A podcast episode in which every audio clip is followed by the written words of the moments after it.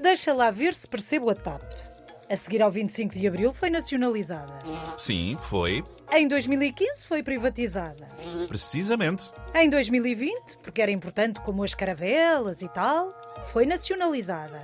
É um facto. Agora vai ser privatizada. Isso mesmo. Portanto, pela lógica, em breve volta a ser nacionalizada. Só não se sabe quando.